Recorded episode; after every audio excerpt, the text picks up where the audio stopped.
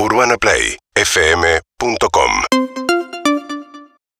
Bueno, nos vamos a ir a Ucrania. Eh, parece mentira, ¿no? Van ya cuarta semana del ataque de Rusia a Ucrania y Kiev, la capital, sigue resistiendo según las agencias informativas y la inteligencia inglesa y norteamericana. Es muy poco el avance terrestre que ha tenido las tropas rusas eh, y no han logrado avanzar, sobre todo sobre Kiev, que era uno de los principales objetivos. Allí en Kiev está Oleski Otidach. Él es analista internacional de un think tank que se llama ADAST.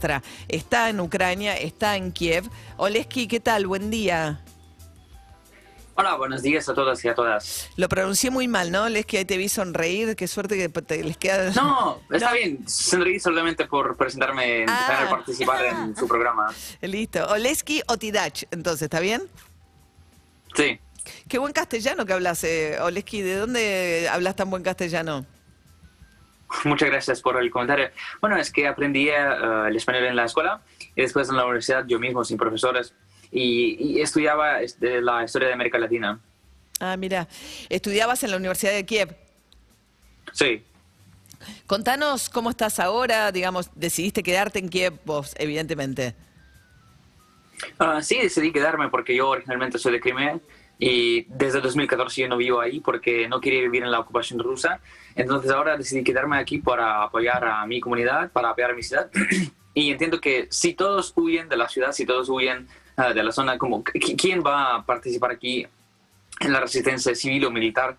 Ah, no me aceptaron en el ejército tanto como mis amigos porque no tenemos ninguna experiencia militar, sino yo puedo ayudar a mis vecinos, yo puedo estar aquí uh, en relativamente seguridad, sí. Uh, tengo todos los servicios básicos necesarios, puedo comprar comida, entonces uh, no veo crítica la necesidad para escapar de, la ciudad.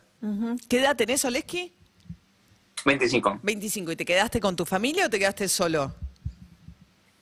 bueno, yo me quedo con mi novia, con mi perro, porque mi familia vive en Crimea. En Crimea, que como decías, digamos, fue anexada por Rusia en el 2014. Eh, de hecho, dijo Boris Johnson, el primer ministro británico, en las últimas horas, cometimos el error de no darnos cuenta cuando Putin invadió Crimea que después iba a, digamos, que después iba a seguir con esa, con esa misma modalidad expansionista en otros territorios. Eh, Oleski, eh, contanos qué haces, dónde dormís, cómo es el tema de la vida cotidiana hoy en Kiev. Bueno, es que yo me trasladé de la habitación principal de mi apartamento al baño porque es la parte más segura de mi casa. Aquí no hay ventanas y en caso de una explosión en la calle las ventanas presentan el mayor peligro porque los fragmentos de vidrio pueden hacer mucho daño. Y entonces eh, vivo aquí, como aquí, duermo aquí, trabajo aquí también en el baño. Ah, porque primero, como he dicho, no tiene ventanas. El segundo es que da la sensación de seguridad, lo que es muy importante ahora para, para poder dormir por lo menos. O sea, ah, se puede salir a la calle, hemos acabado el toque de queda de 36 horas que teníamos y entonces ahora todo el mundo intenta salir para ir de, compras, para, no sé, ir a sus amigos, etc. Um, supermercados siguen abiertos y farmacias siguen abiertas también, se puede conseguir cualquier mm, producto o medicamento que necesites, solamente hay que esperar un poco en las colas, pero bueno, entendemos que ah, son las eh, inconvenientes sí, del tiempo de guerra. Claro. Entonces, en general, la capital está bien y sigue resistiendo. O sea, duermen y viven eh, todo el día en el baño por, tener estas cosas. Sí, sí, sí. ¿Y tienen un refugio seguro? ¿Hay momentos del día en los que tienen un llamado a irse al refugio más cercano?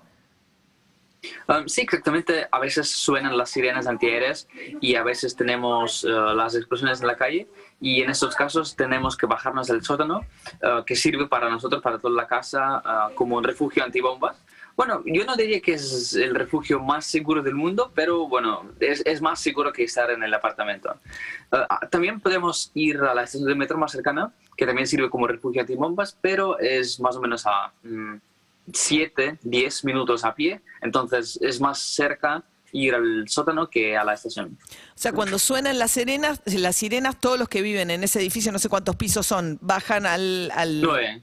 Nueve pisos. Sí, sí, sí. Todos tus vecinos del edificio bajan al sótano, los que siguen viviendo ahí, ¿no? Bajan al sótano. Exactamente, pero eh, ya que quedaron, yo creo que un poco menos de la mitad de los vecinos en general de esa casa, entonces ahí en el sótano como no, están muchos. Y podés quedarte a dormir en el sótano eventualmente si, si, eh, si esa es la instrucción, que se queden en los... Es posible hacerlo si, por ejemplo, una gente am, bajó el sótano mesas, sillas, camas, ya como hicieron otro apartamento para ellos, pero yo no lo hice, pero técnicamente sí es posible. ¿Tienen temor, eh, Oleski, a los ataques a residencias de civiles en Kiev? Bueno, sí, claro que tenemos el temor y s- nos dormimos y siempre pensamos como a dónde va a llegar un misil ruso. Ah, por ejemplo, un día fue el barrio en el norte, otro día fue el barrio en el centro, ah, el tercer día fue el barrio en el oeste. Entonces, cada vez eh, esperas qué pasa, pero yo afortunadamente vivo en la parte sur de la capital, que está más lejos de la zona del combate, y entonces aquí casi no tenemos ese peligro, afortunadamente. Ujú. ¿Y durante el día t- trabajás asistiendo a las tropas? ¿Otra vez? Durante el día sos voluntario asistiendo a las tropas. ¿Qué haces durante Ah, el día? no, es que tampoco como me aceptaron en ninguna organización porque hay tantos voluntarios que los primeros días ya, digamos, ocuparon todos los puestos posibles y ahora, por ejemplo, la gente puede ah, ayudar al ejército si tiene coches, si tiene ya unos... Ya teníamos una comunidad voluntaria que ya apoyaba al ejército durante ocho años de la guerra que tenemos y entonces casi es imposible ah, ah, llegar a ser la parte de ese sistema porque es- está súper lleno. Entonces, ah, intento ayudar a mi comunidad de vecinos, por ejemplo, comprarles comida, ah, distribuir entre nosotros las medicinas y entiendo que mi fuerza principal es el mi español, entonces intento comunicar con todo el mundo hispanohablante y explicar qué pasa aquí. Claro. Eh, bueno, ¿y cuál es la situación hoy? ¿Tienen algún tipo de esperanza que las conversaciones diplomáticas, de las cuales algunas cuestiones trascendieron ya, eh, puedan terminar en un acuerdo entre Rusia y Ucrania? Bueno, es que sí tenemos progreso y como lo entiendo, eh, las partes de las negociaciones ya están acercándose a una decisión más o menos concreta porque antes solamente Rusia imponía diferentes mm, demandas muy abstractas como denazificación de Ucrania. ¿Qué significa? Desmilitarización de Ucrania también. ¿Qué, significa? ¿Qué quieren? Nadie lo entendía e incluso ellos no lo entendían qué quieren.